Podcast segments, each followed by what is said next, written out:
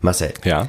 du weißt ja, dass ich seit Jahren wirklich zufriedener, wirklich enthusiastischer Kunde bei der Consorsbank bin. Das stimmt. Ich empfehle es wirklich immer tatsächlich jedem dort ein Konto zu eröffnen, weil es super einfach ist, es ist super bequem, es macht, also es ist einfach super. Ich bin immer noch begeistert und deswegen freue ich mich, dass wir Sie jetzt heute in unserem Aktienpodcast begrüßen dürfen und auch zukünftig in unserem Aktiencheck. Wusstest du, dass die Consorsbank der älteste Online-Broker auf dem deutschen Markt ist? Nein. Sie sind eine Vollbank und bieten alle Services einer Direktbank.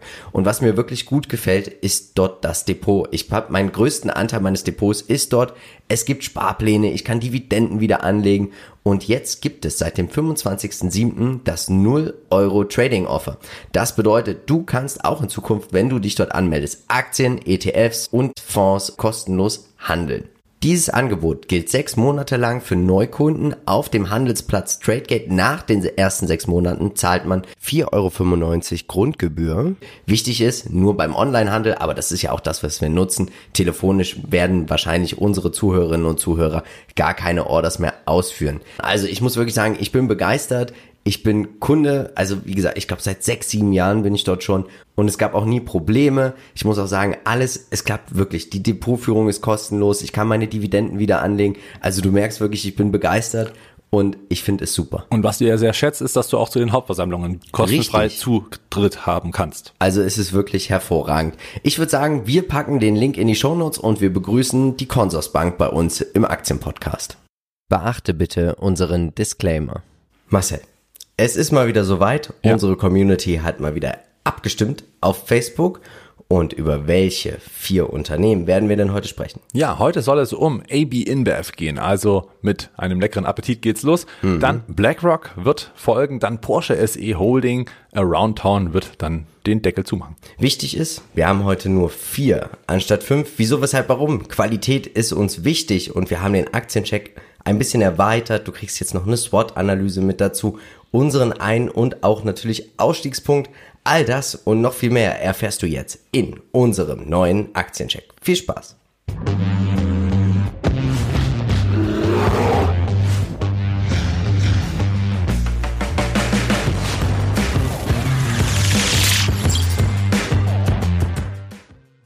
starten wir mit der AB InBev und sie sind einer der größten Brauereien der Welt. Sie haben ein Produktportfolio bestehend aus über 400 Marken. Sie haben zum Beispiel Corona, ganz bekannt, auch überall in den Medien mit dabei. Budweiser gibt's noch Pelsener Urquell, also Becks kennt auch eigentlich, glaube ich, so jeder, oder? Ja, auch Bud Light ist natürlich ein Klassiker, ne? Also hier schon ein ganz, ganz schön großes Portfolio, was Ja. AB InBev da mitbringt und ähm, ja, sind natürlich auch weltweit damit tätig. Also wir sehen es auch hier. Sie haben Niederlassungen in Europa, in Asia Pacific, Mexiko, Nordamerika, Lateinamerika. Also dieser Konzern ist weltweit aktiv. Was sind die aktuellen News? Die Credit Suisse stuft die AB InBev auf neutral. Weißt du, was nämlich jetzt bald passiert? Was denn? Altria, du bist ja Aktionär. Ja. Diese haben ja 10% von AB InBev. Exakt. Und die Sperre läuft jetzt bald aus nach fünf Jahren. Und es wird interessant, was Altria mit diesem Anteil machen wird. Werden sie diesen verkaufen? Werden sie ihn vielleicht auch an AB InBev zurück verkaufen? Was denkst du, wird passieren? Ja, ist eine gute Frage, weil ähm, das operative Geschäft von Altria lief zuletzt wieder besser, auch wenn Umsätze ein Stück zurück, äh, ein Stück weit zurückgehen, aber Ja. die Umsätze oder, oder zumindest die Gewinne steigen an und vielleicht hat man hier eine Möglichkeit, Kapital zu scheffeln, um sich weiter frisch aufzustellen für die Zukunft. Schauen wir uns mal an, womit wird hier eigentlich Geld verdient. Also Bier steht noch für 91,8 Prozent, aber schon insgesamt machen mehr als 30 Prozent der Marken, die man im Portfolio hat, steht schon für Softdrinks und andere. Da sind auch alkoholfreie Biere mit dabei. Was sagst du uns denn zur Umsatzverteilung? Ja, hier bestätigt sich nochmal das, was wir schon eingangs erwähnt haben, dass wir hier wirklich weltweit tätig sind, von den 30 Prozent in den United Ja. States bis zur einzelnen Aufgliederung von Belgien mit 1,1 Prozent. Ja, das Land Wahnsinn. der Biere mit, ja. Äh, ja, tatsächlich sehr äh, stark verbreitet und natürlich Rückgänge aufgrund des Corona-Jahres, wo natürlich recht viele äh, ja, Gaststätten, Events natürlich abgesagt wurden, weshalb hier natürlich Umsatz, äh, Umsatzrückgänge zu erwarten waren, also nicht repräsentativ für die Zukunft. Schauen wir uns mal an, den Trader Fox Score, der Dividendenscore, er ist im Moment nicht aktiv, weil es sehr volatil ist. Die Durchschnittsperformance in den letzten zehn Jahren, ouch, 2,67 Prozent. Damit machen wir uns nichts vor, hätte man keinen Blumentopf gewonnen, oder? Äh, Tatsächlich nicht. Ne? Und man sieht auch rechts bei den ganzen ähm, Eckdaten, dass es doch, Ja. ich sag mal, ja auch irgendwo fundamentale Probleme gibt. Natürlich auch vorher schon, vor Corona. Und Corona hat hier natürlich dann nochmal einen Rest gegeben für die Zeit. Jetzt muss man sagen, gibt es natürlich da ein starkes Auf und Ab. Natürlich auch Ja. mal wieder mal Zukäufen, Abverkäufen äh, von Marken. Richtig. Die hier natürlich auch immer eine Rolle spielen beim Umsatz. Aber ja, man sieht es an den Balken oben. Das ist eher, ähm, ja, nichts konstant wachsendes, sondern eher so Ja. ein Hin und Her. Schauen wir uns mal an, hier von Morningstar, also wir sehen 2011, der Umsatz in US-Dollar 39 Milliarden, jetzt ist man schon bei 46, aber trotzdem haben wir auch immer hier so eine wellenförmige Bewegung, oder? Ja, es gibt gute Jahre und es gibt Jahre, die sind eher weniger so stark. Die operative Marge finde ich doch sehr stark, muss ich sagen. Also knapp immer über 20 Prozent, sogar schon fast an die 30 Prozent herangehend. Dann wurde natürlich auch 2018 die Dividende gekürzt, weil man einfach gemerkt hat, man schüttet jetzt mehr aus, als man eigentlich verdient. Und das ist natürlich immer richtig schlecht, wenn du anfängst, Substanz auszuschütten, oder? Ja, richtig. Also was natürlich erstmal auf den ersten Blick unangenehm aussieht für die Aktionäre, Ja. war aber hier einfach notwendig, um eben nicht, wie du schon sagst, die Substanz auszuschütten und die Biere selbst an die Aktionäre auszugeben. Auch die Buchwerte schwanken. Das deutet natürlich darauf hin, dass es einfach auch so ist, dass mal Marken dazu gekauft werden, aber auch wieder verkauft. Der Free Cashflow ist rückläufig und auch stark schwankend. Das gefällt mir persönlich überhaupt nicht. Ja. Und ähm, das ist für mich auch so, wo ich fundamental das Ganze jetzt bewerten würde, sieht es doch sehr, sehr zyklisch aus, ne? Genau, es ist tatsächlich auch so, dass es ja ähm, eine gewisse Zyklik mit sich Ja. bringt und ähm, obwohl es eigentlich vom rein vom Investment Case sehr stabil sein müsste, Richtig. aber das ist es eben nicht und was mir auch nicht gefällt, ist, dass die Aktienanzahl deutlich angestiegen ist in den letzten Ja. Jahren. Auch keine gute Entwicklung, vor allem nicht in der Höhe. Ja, starke Verwässerung einfach auch hier für die Aktionäre. Was sagst du uns denn zum Chart? Wie sieht's denn hier aus? Den langfristigen haben wir ja schon gesehen vorhin. Der war natürlich nicht sehr schön. Ja, man hat im Prinzip nicht viel gewonnen, eher verloren. Und das bestätigt sich dann auch natürlich in den, ja, ich sag mal, in den Anlageklassen. Hier jetzt ja so im kurzfristigen Bereich hatte man ja einen Aufwärtstrend gehabt und vor ein paar Monaten ging Ja. es dann eben unten drunter unter diesen Aufwärtstrend. Und das hat immer zur Folge, wenn ein Trend bricht, dass es in die Gegenrichtung geht. Insofern jetzt der frisch gebildete Abwärtstrend runter unter die 50 Euro Marke. Und ich könnte mir hier gut vorstellen, dass wir auch relativ schnell mal wieder Richtung dem Alarm, den ich hier gesetzt habe, also sprich 36 Euro runterrutschen werden über die Monate hinweg. Gegebenenfalls bräuchte es hier gute Nachrichten, um den Kurs wieder zu stabilisieren. Aktuell würde ich hier so ja nicht unbedingt charttechnisch Ich könnte einsteigen. mir vorstellen, was eine wichtige Nachricht sein wird, wird auch, was wird Altria mit ihren 10% Anteilen machen? Ja, genau. Also wenn sie sie auf den Markt werfen, ist das ja auch mal wieder nichts Positives. Und wenn sie langfristig halten, könnte es vielleicht dieser Aktie auch natürlich Auftrieb geben, oder? Kurs. Vielleicht. Schauen wir uns die Peer Group an. Wen hast du uns heute mitgebracht? Ja, also wir haben schon gesehen, die Entwicklung von AB InBev war jetzt nicht so rosig, minus 57 Prozent. Also man hat den Kurs mehr als halbiert seit fünf Jahren, also wirklich nicht gut aufgehobenes Wahnsinn. Geld. Ja. Heineken selber mit 16 Prozent, jetzt auch kein Outperformer, muss man sagen.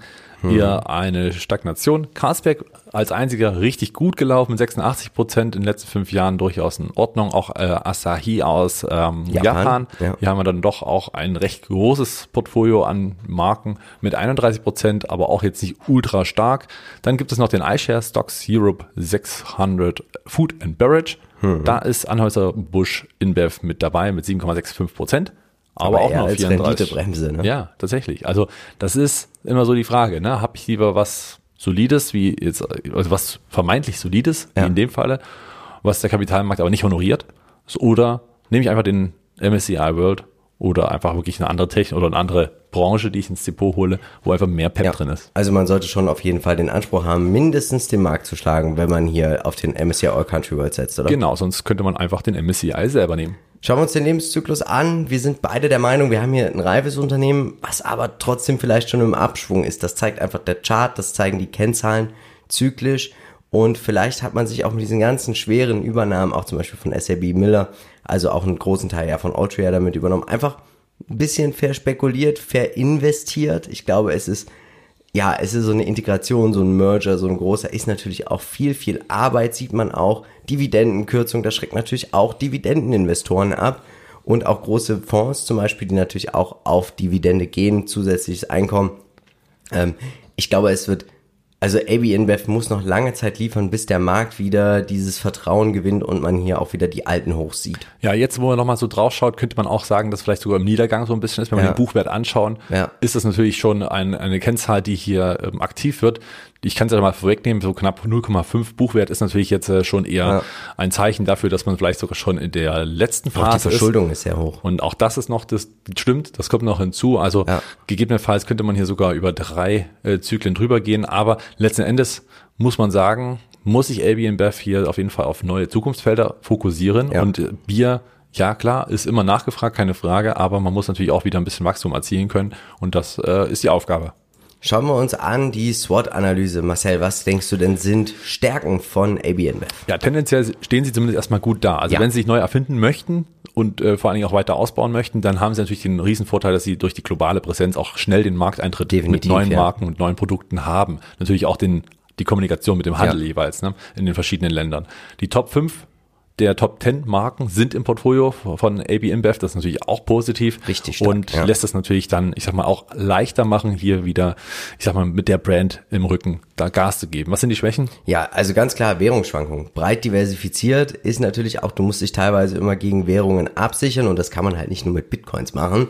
Äh, schwaches organisches Wachstum, man wächst hier mehr und mehr durch Übernahmen, weil der natürlich der Markt ist ein gesättigter Markt. Wir haben hier keinen Wachstumsmarkt mehr, der jedes Jahr um 20, 30 Prozent wächst. Bier ist halt kein Trend, kein neuer Trend. Ja. das ist bekannt und äh, ja, kommt Also, nicht äh, dazu. und deswegen sehe ich auch als Risiko ganz klar Regulierung. Du weißt immer nicht, irgendwann gibt es auch Regierungen, die sagen, so und so viel Alkohol, so und so viel, das sind die Anforderungen etc. Und natürlich auch der Wettbewerber, kleinere, hippe Startups, die könnten hier natürlich auch nicht globale große Marktanteile wegknabbern, aber immer mal ein bisschen. Ja, vor allem auch den, das neue Geschäft mit den, Ja. äh, ich sag mal, mit den anderen, mit den alkoholfreien Bieren Ja. oder was auch immer da noch für Produkte eben entstehen, die gewisse Mehrwert bieten könnten, vielleicht auch Fitness-Sachen oder was auch Ja. immer. Äh, die Chancen stehen natürlich hier eben mit dem Beyond Bier, was ja diese Kategorie ist, aber auch da können Startups natürlich schnell mal eine große Konkurrenz sein.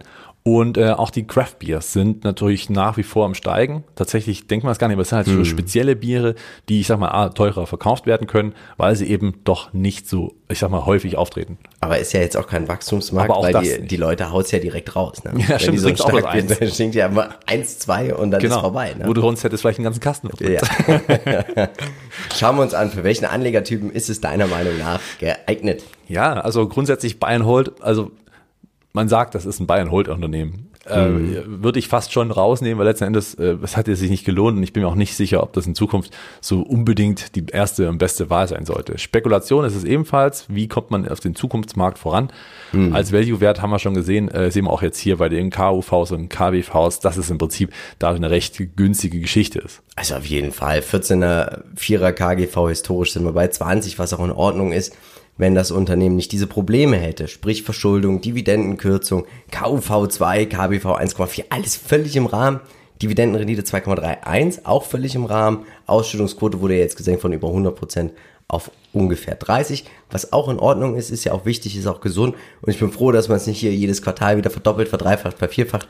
Ich meine natürlich damit das grünste Unternehmen der Welt, Shell. Und ähm, trotzdem komme ich zu meinem Fazit. Es ist für mich aktuell kein Kauf. Ähm, vielleicht würde ich sogar tendenziell verkaufen, umschichten in ein anderes Getränkeunternehmen mit weniger Exposure, zum Beispiel zu, zu Alkohol, also zum Beispiel eine Pepsi Company. Da gibt's noch ein paar Chips, ein paar Snacks mit dazu. Ähm, Glaube ich, hat man einfach ein bisschen mehr von. Deswegen gibt's für mich hier auch kein aktuelles Szenario zum Ein- oder Ausstieg. Für mich ist es auch keine Sparplan oder Einmalkauf-Aktie. Ja, richtig, genau. Sehe ich ähnlich. Also auch bei mir kein Kauf, ähm, eher ein Verkauf, beziehungsweise Ja. beim Umschichten vielleicht auch äh, LVMH mitnehmen. Ja. Auch da ist äh, eine Alkoholsparte mit dabei. Ja. Oder überhaupt hier Dia Ciao ist ja auch noch eine Idee, Ja. ähm, die durchaus da noch äh, eine Rolle spielt, wenn man unbedingt Alkohol spielen möchte und dann aber eher hm, was etwas wo man die Marken hat und dann auch auf die zurückgreift. Also Genau. man wechselt ja schneller mal eine Biermarke, da ist man ja relativ schnell auch mal woanders, wenn man es jetzt nicht äh, täglich konsumiert, dann äh, als jetzt vielleicht bei einem wirklich hochwertigen Wein oder auch äh, Schnaps, Alkoholiker. Ne? Also ja, auch hier habe ich kein Einstiegsszenario mitgebracht. Ich würde es auch nicht wieder als Sparplan, als Einmalkauf. Ich glaube, da muss man ja schon langen Atem haben und äh, ob das nicht Geld nicht woanders besser aufgehoben wäre, ich glaube, das muss man in Frage stellen. Marcel, heute ist Wahltag. Ähm, ich vermute, wenn der Aktiencheck kommt, bin ich wahrscheinlich gerade auch in der Wahlkabine morgens um 10. Könnte ja. passieren. Ich bin in einer halben Stunde dabei. Ah, deswegen an, ich kann das auch einfach für dich ausfüllen. Ja, mach deswegen an dieser Stelle, geht einfach bitte wählen. Tut uns den Gefallen. Es ist wichtig. Jahrhunderte haben unsere Vorfahren auch für die Demokratie gekämpft.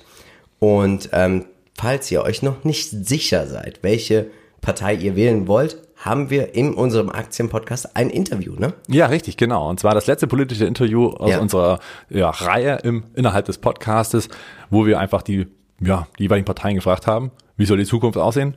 Was äh, wird die Partei jeweils mitbringen. Und da ja. war jetzt der Herr Johannes Vogel von der FDP mit dabei und hat Rede und Antwort gestanden. Sehr, sehr spannendes Interview. Kann ich nur jedem ans Herz legen. Tatsächlich sehr interessant. Den Podcast gibt's auf allen gängigen Podcast-Plattformen, aber natürlich auch hier bei YouTube. Und wir kommen zu eurem nächsten Unternehmen, was ihr euch gewünscht habt. Und das ist der Fels in der Brandung. Der ja. schwarze Fels in der Brandung. Und die meisten, die irgendwie Altersvorsorge mit ETF betreiben, kennen die Produkte von BlackRock. Das sind nämlich die iShares Produkte. Es sind Sie haben ein riesiges, riesiges Portfolio. Sie sind im Bereich Investmentberatung tätig, Unternehmensberatung, Risikomanagement, Anlageverwaltung und natürlich zu ihrem Kundenstamm gehören große Konzerne, öffentliche Einrichtungen, gewerkschaftliche Pensionspläne, Regierungen, Versicherungen, Publikumsfonds von Drittanbietern, Schenkungen, Stiftungen, wohltätige Organisationen, Unternehmen, öffentliche Einrichtungen, Staatsfonds, Banken, Finanzberater und Privatpersonen aus der gesamten Welt. Und sie sind einfach auch überall präsent. Sie haben, sind, glaube ich, der größte Vermögensverwalter der Welt, haben auch das größte Anlagevolumen und sie, muss man auch fairerweise sagen, können tatsächlich auch vieles auf der Welt mit beeinflussen und auch mit entscheiden, aber auch nur passiv. Weil bei aller Kritik an BlackRock sollten alle ihr Geld von BlackRock abziehen, hätte BlackRock kein Geschäftsmodell mehr und ja. könnte auch nichts mehr mitbestimmen. Genau, also es sind halt einfach Experten auf ihrem Gebiet ja. und das muss man halt einfach so festhalten und das macht natürlich eine gewisse, klar, eine gewisse Macht bringt das immer mit, aber es ist am Ende kein direkter Einfluss, wie du schon sagst, das ist halt passiv. Und man muss auch sagen, BlackRock ermöglicht es sogar zum Beispiel auch Aktivisten, zum Beispiel ExxonMobil. Sie, da wollten ja Aktivisten einen äh, Sitz im Aufsichtsrat bekommen und BlackRock hat dafür gestimmt. Siehste? Also das machen sie auch. Kann also Was guten Impact haben. Sind die aktuellen News? BlackRock und Microsoft unterstützen die Bill Gates Foundation mit über einer Milliarde US-Dollar für saubere Energien. Ich kann nur sagen, es gibt eine hervorragende Dokumentation über Bill Gates auf Netflix, wo man einfach mal sieht, woran er auch forscht, wenn es um den Klimawandel geht. Ich nehme es vorweg, es sind nicht die Chips. Nee? Also nicht die Chips in, im Körper, ja. Nein, also nee, die wurden da gar nicht erwähnt. Mein Gott. Ah. Naja, machen wir schnell weiter. Schauen wir uns die Umsatzverteilung an. Also, mit diesen ganzen Gebühren, 74,6 Prozent der Umsätze werden hier erzielt. Dann haben wir die Technologie 6,7, die ganze Verteilung natürlich auch 6,7 auch nochmal. Und Investmentberatung, also ich glaube, da muss man ein großes Portfolio haben, dass man hier von BlackRock persönlich betreut wird, auch nochmal 6,5 Prozent. Was sagst du uns denn, wo werden denn die Umsätze erzielt? Ja, also eher zweigeteilt, denn Amerika 60 Prozent ja. und etwas mehr als drei, also etwas weniger als 30 Prozent in Europa. Ähm, ja, Asien, Pazifik ist im Prinzip jetzt eher zu vernachlässigen. Ja, finde ich, finde ich spannend, ist auch eine gute Aufteilung, die natürlich das Ganze widerspiegelt, wo auch der Markt da ist. Auf jeden Fall. Schauen wir uns den Trader Fox Qualitätsscore an. 15 von 15 Punkten. Dieses qualitativ hochwertige Unternehmen ist einfach BlackRock, oder? Ja, 20 Prozent Durchschnittsperformance in den letzten 10 Jahren. Was will man eigentlich mehr? Ja, richtig, ja. Auch die Marktkapitalisierung von 133 Milliarden ist schon geht äh, aber, recht, oder? Ja, doch, stimmt schon. Für die Größe geht es schon. Aber natürlich muss man sagen, ähm, ja, geht auch recht schnell, dass es sich natürlich erhöht, weil natürlich auch der Kurs extrem steigt. Und ich sag mal, das ist halt so ein klassischer Buy-and-Hold-Investment. Hier ja. kann man wirklich einfach, das sieht's hier an diesem langfristigen Chart, einfach laufen lassen und sich überhaupt nicht Gedanken machen, gar nicht nee. reinschauen, nicht, nicht großartig hinterfragen. Es macht wahrscheinlich gar keinen Sinn. Also toll. Schauen wir uns mal die Fundamentals an und hier ist natürlich ein enormes Wachstum. Der Umsatz hat sich fast verdoppelt von 2011 bis 2020. Die operative Marge ist auch enorm mit über 30, fast 40 Prozent. Die Dividende wird konstant erhöht, die Anzahl der Aktien sinkt, der Buchwert steigt, der Free Cashflow, er schwankt, aber jetzt auch nicht in so einer großen Range. Also man sieht einfach, sie können davon gut leben, sie können ihn auch teilweise ausbauen. Also ganz ehrlich, es Fundamental gibt, sieht super aus. Es gibt viele, viele Ebenen, wo man hier wirklich Mehrwert für die Aktionäre ja. schafft. Also nicht nur vom reinen Wachstum selber, sondern wie du schon sagst, Dividendenerhöhungen und auch, dass die Aktien zurückgekauft werden. Alles gute Sachen, die hier natürlich für die Aktionäre richtig erfolgreich sind. Mir gefällt das super gut und hier sieht man tatsächlich auch die Stabilität des Geschäfts. Ja, Definitiv, auf jeden Fall. Und das ist natürlich auch hier nochmal ein Megatrend gibt, einfach auch Geld anzulegen und sie profitieren natürlich davon auch, dass die Notenbanken Geld drucken bis zum Umfallen. Ne? Das stimmt. Schauen wir uns den Chart an. Was sagst du uns heute? Ja, bis zum Umfallen. Es geht weiter hoch. Es ist ein Aufwärtstrend, den man hier auch, ich sag mal, schön an der roten Linie erkennt. Dort tippt das immer mal ab. Das war auch jetzt vor kurzem so und seitdem ist die Aktie wieder ein bisschen abgeprallt und deswegen sehe ich hier eigentlich schon eher noch einen Kaufkurs, gerade jetzt in dem Moment, dass man den Trend mitnimmt und mhm. eben gerade jetzt am unteren Ende des Trendes wieder einsteigt, um dann ja den weiteren Verlauf nach oben mitnehmen kann. Sollte die Aktie nachhaltig unter diese rote Linie rutschen, müssen wir erstmal mit Abverkäufen rechnen, die auch durchaus bis 600 äh, Dollar laufen könnten, aber wie gesagt, dadurch, dass es ein langfristiges Investment ist, kann man, wenn man jetzt einsteigt, auch unten nochmal nachkaufen und dann macht man nichts falsch. Ja, wen hast du uns denn als Peer Group mitgebracht? Genau, also BlackRock 131 Prozent in den letzten fünf Jahren kann man auf jeden Fall mal machen. T. Rowe Price 167 Prozent, davon habe ich 100 Prozent ja. jetzt im Depot übrigens. Bah. Also hat sich äh, gelohnt mein Einstieg gleich direkt zur Corona-Krise. Brookfield Asset Management ist ebenfalls, ich sag mal, in dem Segment ähnlich tätig. Ja. 132 Prozent, also ähnliche Performance. DWS Group, naja, in Deutschland ist alles etwas langsamer, 11 Prozent jetzt nicht allzu erfolgreich iShares S&P 500 Financial Sector 2,95% ist BlackRock da vertreten, hat auch schon 98% gemacht und damit den MSCI einfach mal richtig outperformt. Also läuft auf jeden Fall bei BlackRock und natürlich auch bei der T. Rowe Price Group, aber oh, auch ja. bei Brookfield. DWS bin ich mal gespannt, wie sich das so weiterentwickelt. Wir sind uns einig, wir haben hier ein reifes Unternehmen. Das Unternehmen wird jetzt nicht mehr 30, 40 Prozent im Jahr wachsen, hat auch den Markteintritt hinter sich. Wir haben normales KGV, das heißt, wir schauen uns das Gewinnwachstum an, den Burggraben, die Skaleneffekte und der Burggraben bei so einem Anlagevermögen ist natürlich enorm. Ja. ja. Wie lautet für dich das Investment Case von BlackRock? Ähm, Womit können Sie jetzt noch großartig, also wo ist die Fantasie, wo führt das hin, die nächsten 10, 15 Jahre? Ich finde es gar nicht so einfach, nämlich. Also ich glaube weiterhin die Geldmenge, Sie wird weiterhin zunehmen. Das auf jeden Fall weltweit. Ich glaube auch Menschen, Privatisierung der Altersvorsorge. Ich glaube, viele Rentensysteme weltweit müssen auf eine kapitalbildende Altersvorsorge umgestellt werden und ich glaube, hier könnte BlackRock doch noch enorm profitieren. Also ja. nehmen wir mal an, die FDP schafft es heute wir bekommen eine Aktienrente, dann brauchst du irgendjemanden, der das verwaltet oder dich da auch berät. Und da, glaube ich, könnte BlackRock ein starker Partner dann auch für zum Beispiel die Bundesbank sein. Ja, interessante Geschichte. Ja, sehe ich auch so. Also mhm. allgemein natürlich auch, wo das Geld hinfließt, auch vielleicht ja. in diesen speziellen Sachen, also auch die iShares, die verschiedenen ETFs, ja. die ganz bestimmte Trends laufen und da auch immer mehr werden. Und die, dann sind die Gebühren natürlich auch höher. Immer ein bisschen höher, genau, weil sie auch spezialisierter sind und ja. auch vielleicht mehr Rendite abwerfen. Das müsste man dann halt äh, nachträglich mal noch anschauen. Also auch hier könnte ich mir vorstellen, dass mehr Geld da hineinfließt. Ja, interessante Sache, weil gerade das ist auch mal wichtig, ne? das greifen zu können oder da ja. überhaupt eine Story zu sehen, weil wer da keine Story sieht, der muss, der sollte da vielleicht auch nicht investieren. Schauen wir uns mal an, die SWOT-Analyse. Marcel, Stärken und Chancen, was hast du uns mitgebracht? Ja, Stärken, ganz klar, der Cashflow. Also mit so viel Geld, das ja. man verdient, kann man natürlich auch sehr viel machen und auch sehr, sehr stark und schnell natürlich auch was zukaufen oder eben gewisse Sachen ja. operativ umsetzen. Das Vertriebsnetz ist sehr, sehr gut, sehr, sehr ja. stark. Das ist natürlich auch äh, schön, wenn man überall so seine, seine Kontakte hat, seinen Markt auch erreichen kann. Ja. Die Schwächen hast du uns bestimmt mitgemacht? Ja, konjunkturabhängig natürlich. Wenn die gesamten Märkte runtergehen, dann gehen auch natürlich die Produkte von BlackRock runter. Das bedeutet geringere Gebühreneinnahmen.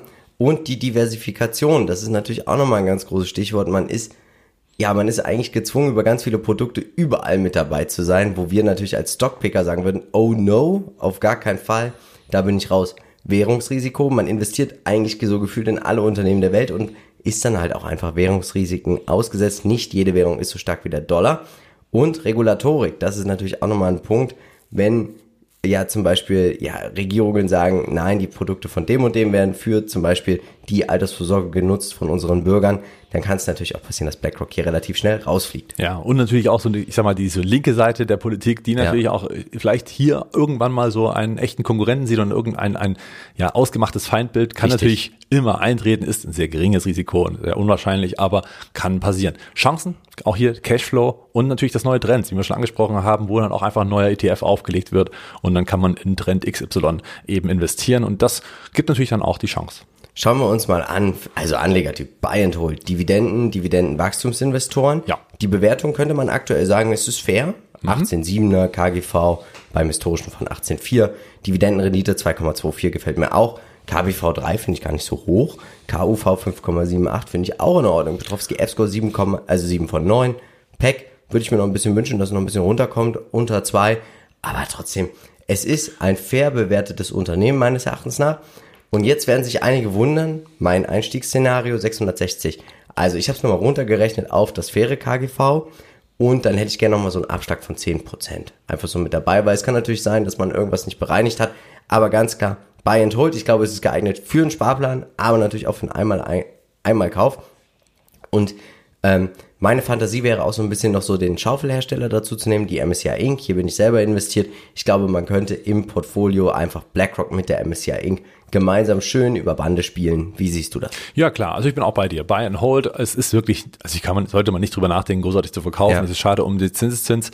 Mein Einstieg hier bei 745 Euro. Das ist im Prinzip der aktuelle Kurs aufgrund der charttechnischen mhm. Unterstützung. Ich gehe davon aus, dass diese hält, wenn jetzt nicht äh, fundamental an den Weltmärkten irgendwas passiert. Auch hier gehe ich mit. Sparplan, Aktie kann man immer wieder nachkaufen, nachkaufen, ja. nachkaufen.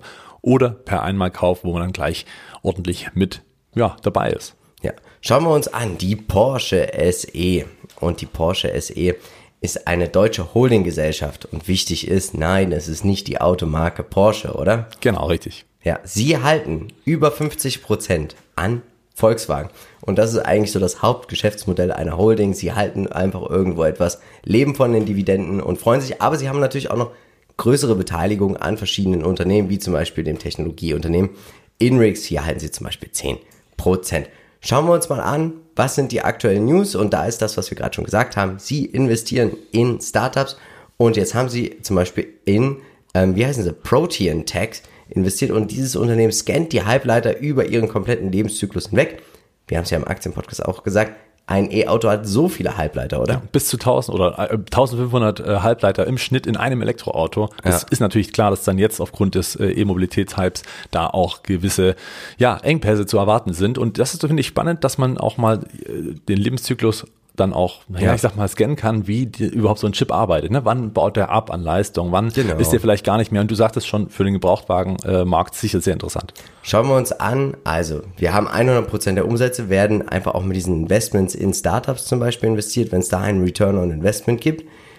43,9 Prozent der Umsätze werden in Europa erzielt, 36 in Germany, im asiatischen Bereich. Aber ganz klar, das Wichtigste ist einfach die 53 prozentige Beteiligung an der VW AG, ne? Genau, richtig. Denn am Ende sind es hier Umsätze von 107 Millionen. Das ist natürlich nicht verschwindend gering. Also nach Umsatz natürlich kein DAX-Kandidat, muss man ja auch ja. mal sagen. Aber ähm, ja, man lebt natürlich von den Dividenden von der Volkswagen AG und das ist im Prinzip ein großer Batzen. Ja, das auf jeden Fall. Und man hat natürlich immer so einen Holding-Abschlag. Also wenn man in VW investieren möchte, würde ich tendenziell das über Porsche machen, weil man es hier einfach von einer günstigeren Bewertung bekommt. Der Qualitätsscore 9 von 15 Punkten, 10 Prozent in den letzten zehn Jahren, ja, in Ordnung. Ich bin mir nicht sicher, ob man damit den Markt geschlagen hätte. Äh, Würde ich sagen, nein, weil äh, das eine Momentaufnahme ist. Ne? Mhm. Ich meine, innerhalb dieser Zyklik, die wir ja hier langfristig sehen, sind wir eben jetzt gerade oben. Vielleicht sind wir eben da schon in ein paar Monaten schon weiter unten, weil die Halbleiterprobleme äh, da weiter Fahrt aufgenommen haben und dann ja. stehen da plötzlich keine zehn mehr, sondern vielleicht bloß noch sieben oder fünf und dann sieht das Ganze schon anders aus. Was sagst du uns denn hier? Fundamental Wahnsinn, oder? Ja, ist natürlich äh, eine verrückte Geschichte. Ne? Dadurch, dass man halt eigentlich nur, also operativ ja nichts wirklich umsetzt. Ich meine, 100, ja, was waren das jetzt? 106 Millionen Euro Umsatz sind natürlich jetzt kein wahnsinniger Bringer. Aber man hat eben ein anderes Geschäftsmodell und du sagst, die Einnahmen sind natürlich hier über. Du siehst es ja, ne? Ja, 106 Millionen Umsatz konvertiert in ein Net-Income, in ein Nettoergebnis von 2,6 Milliarden Euro. Das ist ein Geschäftsmodell, was Verrückt. mega ist. Ja, Verrückt. Ne? Irgendwie. Also, also hinten kommt mehr raus, als vorne reingeht. Wahnsinn. Die Anzahl der Aktien, sie ist eigentlich auch immer konstant seit 2012. Der Buchwert, er liegt zu, das ist auch ganz gut. Der operative Cashflow, er ist auch natürlich sehr schön. Dividenden, sie steigen eigentlich auch immer so mit denen von VW mit. Also es ist kein spektakuläres Unternehmen. Es hat natürlich einen super Namen durch diese Marke, die man in Verbindung bringt mit der Porsche SE. Was sagst du uns zum Chart? Ja, der kurzfristige Chart, der äh, ähnelt natürlich der Volkswagen-Aktie enorm. Mhm. Klar, logisch bei der Beteiligung und äh, dieser hat sich natürlich auch in den letzten Monaten gut erholt.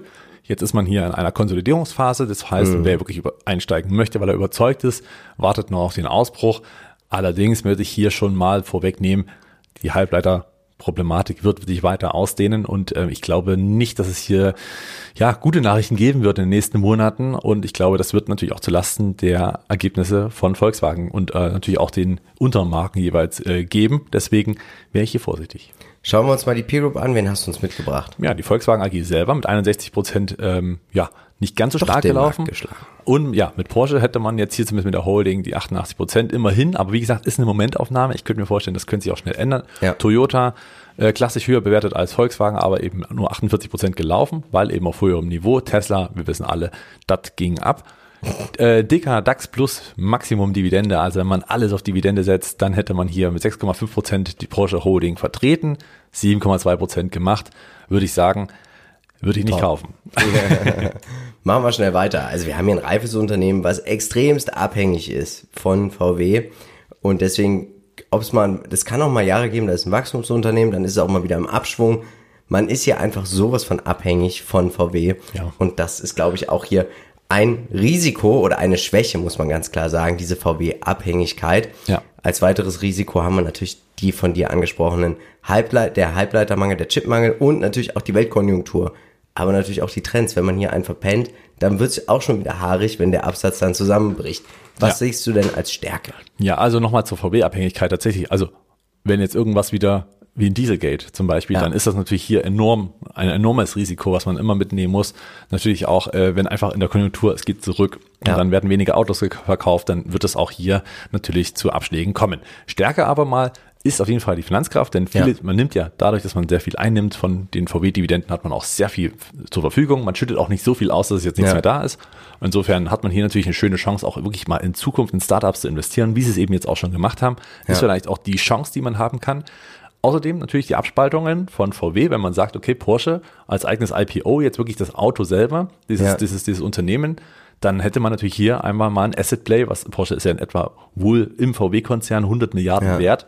Und wir wissen ja alle, VW-Konzern selber ist ja eben selber nur bei 140 oder wo liegen die gerade? Mhm. Also ähm, da auch nicht allzu üppig bewertet. Das heißt, man hat hier ein schönes Asset Play und die E-Mobilität kann natürlich auch eine Chance sein, wenn man hier gerade auch mit dem Taycan ein doch vernünftiges Auto hat, was im Prinzip erstmal die Luxusklasse gut bedient. Schauen wir uns an, die Bewertung, unglaublich. 5er KGV, 5% Dividendenrendite, KUV ist klar, KWV 0,56. Petrovski F-Score 5 von 9, das Pack auch enorm. Also, Dividendeninvestoren und Value-Investoren kommen hier auf ihre Kosten. Ja. Für mich gibt es keinen Kauf, kein Einstiegs-, kein Ausstiegsszenario, kein Sparplan, kein Einmalkauf. Ich möchte damit nichts zu tun haben. Okay. Klares Statement. Also ich würde sagen, äh, kein Kauf. Also wenn ich draußen ja. wäre, äh, bin, ich bin draußen, bin ja nicht investiert, würde ich auch nicht investieren. Ich ja. würde sogar tatsächlich jetzt auf diesem immer noch hohen Niveau und vor allem mit diesen Risiken des Halbleitermangels und der ganzen Problematik dahinter auch einfach Gewinne mitnehmen. Sollten sie schon entstanden sein. Sollte aber jemand überzeugt sein, sagt, Mensch, hier Leute, ihr, also Jungs, ihr seid hier völlig an der falschen Stelle und hier ist die Zukunft gerade drin, dann beim Ausbruch kaufen, wie schon beschrieben, über diese gelbe Linie bei 85 Euro.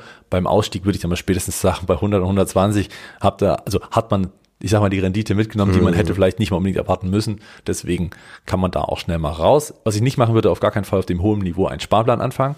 Nee. Finde ich, finde ich hier nicht sinnig. Wenn dann kaufen und dann, wie gesagt, auch schnell wieder verkaufen. Wichtig ist natürlich, schreibt uns natürlich auch eure Meinung in die Kommentare. Wir freuen uns immer von euch zu lesen. Zu guter Letzt, Around Town. Ja. Sie sind ein Immobilienunternehmen das sich auf Objekte in Deutschland und den Niederlanden spezialisiert hat. Around Town investiert in Gewerbe- und Wohnimmobilien mit guter Wertentwicklung. Ein Großteil der Immobilien befindet sich in Berlin, oh, oh, oh, NRW, Frankfurt und München sowie in anderen Großstädten in Deutschland und den Niederlanden. Wie klingt das für dich? Ja, nach sehr viel Risiko tatsächlich. Erstmal auf der ersten, du hast es schon so ein bisschen unterschwellig mit reingebracht, Ehrlich? dieses Oh, oh, oh in Berlin. Wir haben natürlich hier die politischen äh, Geschichten. Wer weiß, wie das heute wieder ausgeht. Ja, weiß man nicht, ne? Vielleicht, oh Gott, Rot, Rot, Grün und äh, dann. Eine mutige Entscheidung hatte eine Politikerin die Woche in einem Interview gesagt, als es dann hieß, naja, war es nicht eigentlich Quatsch, dieser Mietendeckel? Nein, das war eine mutige Entscheidung. Ja, mutig war sie definitiv, nur halt Klasse. halt falsch. Naja, wie auch immer, auf jeden Fall, Around Town wird da sicherlich auch eine Reaktion am Montag zeigen. Wir sehen die aktuellen News. Ja, also sie bringen ein Barangebot für den Rückkauf von vier Anleihen im Gesamtvolumen von 1,1 Milliarden Euro auf dem Weg. Eine stattliche Summe bei, ich glaube, 6,7 Milliarden Euro Market Cap. Ja, doch, das scheint äh, dann doch eine gewisse Solidität dabei zu sein. Ja. Und hier ist wahrscheinlich Cash da, dass man sagt, Mensch, hier, raus damit. Schauen wir uns die Umsatzverteilung an. 100 Prozent der Umsätze werden mit ja, den Immobilien und natürlich den ganzen Dienstleistungen drumherum äh, verdient plus 31 Prozent das Delta, enorm, finde ich groß. Mhm. Und was sagst du uns zur Umsatzverteilung? Ja, äh, in Deutschland größtenteils mit knapp über 70 Prozent, dann den Niederlanden ja. schon angesprochen mit fast 15 Prozent, United Kingdom ist mit dabei mit fast 8 Prozent, wächst auch ganz gut ja. und in Belgien hat man so langsam einen Fuß gefasst. Ja, also ja, eine ne deutsche, ein deutsches Unternehmen oder im Deutschland erzielt man seine Hauptumsätze und ein bisschen Diversifikation ist auch mit dabei, ne? Genau. Aber man muss auch tatsächlich dazu sagen, die Niederlande sind ja ein sehr, sehr kapitalistisches Land. Also doch nochmal eine gute Portfolioergänzung. Dividendenscore 8 von 15 Punkten, Durchschnittsperformance in den letzten sechs Jahren 7,44 Prozent. Also auch hier nicht wirklich ein Blumentopf geworden. Nee, tatsächlich nicht. Auch hier muss man sagen, ähm, oh, ja, gerade auch runterging. Ja, die Corona-Krise hat hier richtig reingescherbelt. Es war nicht nur die Hälfte, sondern man hat da deutlich mehr verloren. Natürlich auch, weil man Gewerbeimmobilien hat und natürlich ja. auch damit rechnen musste, dass Mietausfälle ähm, dann zur Folge sind. Und das ist natürlich gefährlich, wie man auch bei ja. Evergrande sehen, dass es auch hier und da äh, gerade durch die höheren Verschuldungen auch äh, schwierig werden könnte. Zu Evergrande gibt es einen Marktreport von Peter. Schaut mal auf unsere Webseite, da beim Newsletter, da findet ihr alle weiteren Informationen, Marcel, alle weiteren Informationen vom Chart bitte. Ja, zum Chart kann man sagen, dass die Unterstützung jetzt getroffen wurde, zumindest bei 6 Euro befindet sie sich und äh, sollte dort auch nicht unterschritten werden. Sollte es dann doch drunter gehen, dann sehen wir doch recht schnell mal wieder den Abverkauf Richtung ja. 5 Euro. Sollte also ähm, ja im Sinne der Anleger nicht passieren. Wenn hier die Trendwende kommt, ist es ja wahrscheinlich, dass es Richtung 7 geht, aber wie weit hier noch nach oben die Luft ist, würde ich jetzt mal nicht als, also nicht allzu sprunghaft sehen. Mhm. Das ist eher so als langfristig sehr ruhige Geschichte anzusehen. Schauen wir mal, wie es sich weiterentwickelt. Kommen wir zur Peer Group. Wen hast du uns mitgebracht? Ja, da ist Aroundtown tatsächlich von der Peer Group auch die beste Aktie, muss man sagen, mit 47 Prozent mhm. seit fünf Jahren. Instone Real Estate, die ja auch hier in Leipzig ganz schön Gas ja. geben mit 15,5 Prozent, jetzt auch nicht allzu üppig. Realty Income natürlich minus 5,4 Prozent. Da darf man natürlich auch die Dividende bei all denen jetzt hier nicht vergessen. Die müsste man mit draufrechnen. Und VP Carry, die mit 8,1 Prozent jetzt auch nicht den Markt outperformt haben. Der iShares European Property Yield ist mit 4,47 Prozent von, mit Aroundtown bestückt.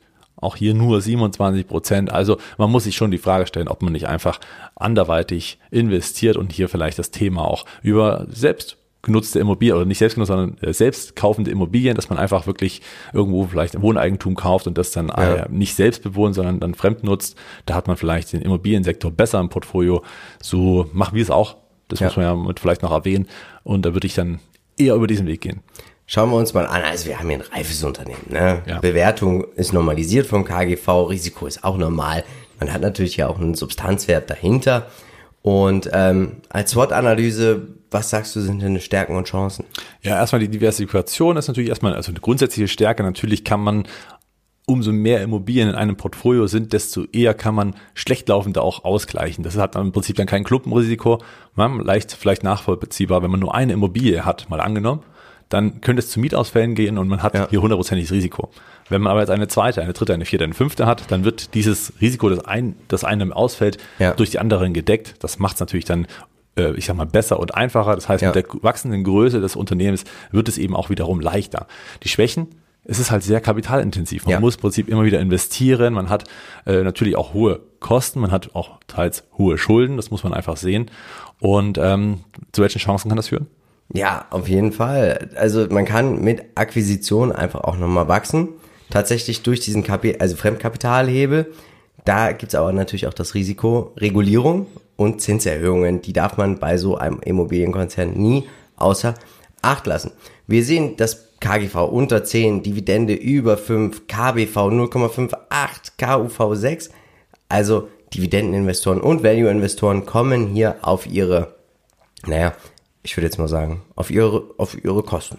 Naja, zumindest auf ihre Rendite, ja. muss man sagen, die jetzt nicht wahnsinnig outperformt, aber immerhin zumindest etwas abwirft. Meiner Meinung nach ist dieses Unternehmen trotzdem kein Kauf, kein Einstieg, kein Ausstieg, kein Sparplan. Kein einmal Kauf. Ich denke, man sollte, wenn man diese Branche spielen möchte, sie vielleicht außerhalb von Deutschland spielen und wenn man es in Deutschland spielen möchte, hier mit den Großen gehen. Also Sprichwort einer Vonovia, weil die haben natürlich einfach eine größere Macht als äh, kleinere Immobilienfirmen, oder? Ja, genau. Oder vielleicht auch, ich sag mal, ja, ist halt schwierig, da wirklich Unternehmen zu finden, die es, ich sag mal, wirklich ein bisschen outperformen, wo man auch sagt, ja. okay, hier sehe ich eine richtig große Chance. Für mich auch hier wieder kein Kauf, bin bei dir. Auch ich würde sogar auch verkaufen, wenn ich die Aktie jetzt noch hätte. Ähm, wer aber überzeugt ist und sagt, hier Jungs, ihr seid schon wieder völlig falsch, Einstieg bei 6 Euro oder 7 Euro. Klingt jetzt mhm. komisch, ist aber so, weil 6 Euro ist diese Unterstützung, dort kann man einsteigen. ähm, wenn man wirklich überzeugt ist. Oder wenn man über die 7 Euro springt, dann hat man zumindest einen Ausbruch auf einen, ich sag mal, äh, ja, dass der Trend fortgesetzt wird, dieser Aufwärtstrend. Ja. Und dann würde ich aber auch tatsächlich recht schnell wieder aussteigen, einfach weil hier auch irgendwo Grenzen des Wachstums ja. eben sind, die ich ähm, ja schon für gegeben halte. Sparplan würde ich überhaupt nicht nehmen. Auch hier wieder den Einmalkauf, um dann, ich sag mal, relativ schnell flexibel einen kleinen Hebel zu haben.